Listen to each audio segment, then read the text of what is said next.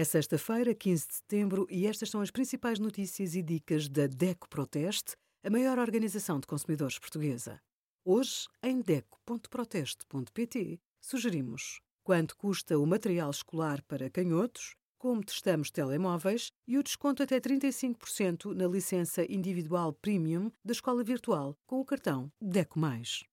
Situações de doença ou de emergência levam a procurar ajuda médica. Deve ligar para o SNS 24 se o problema de saúde não for uma emergência.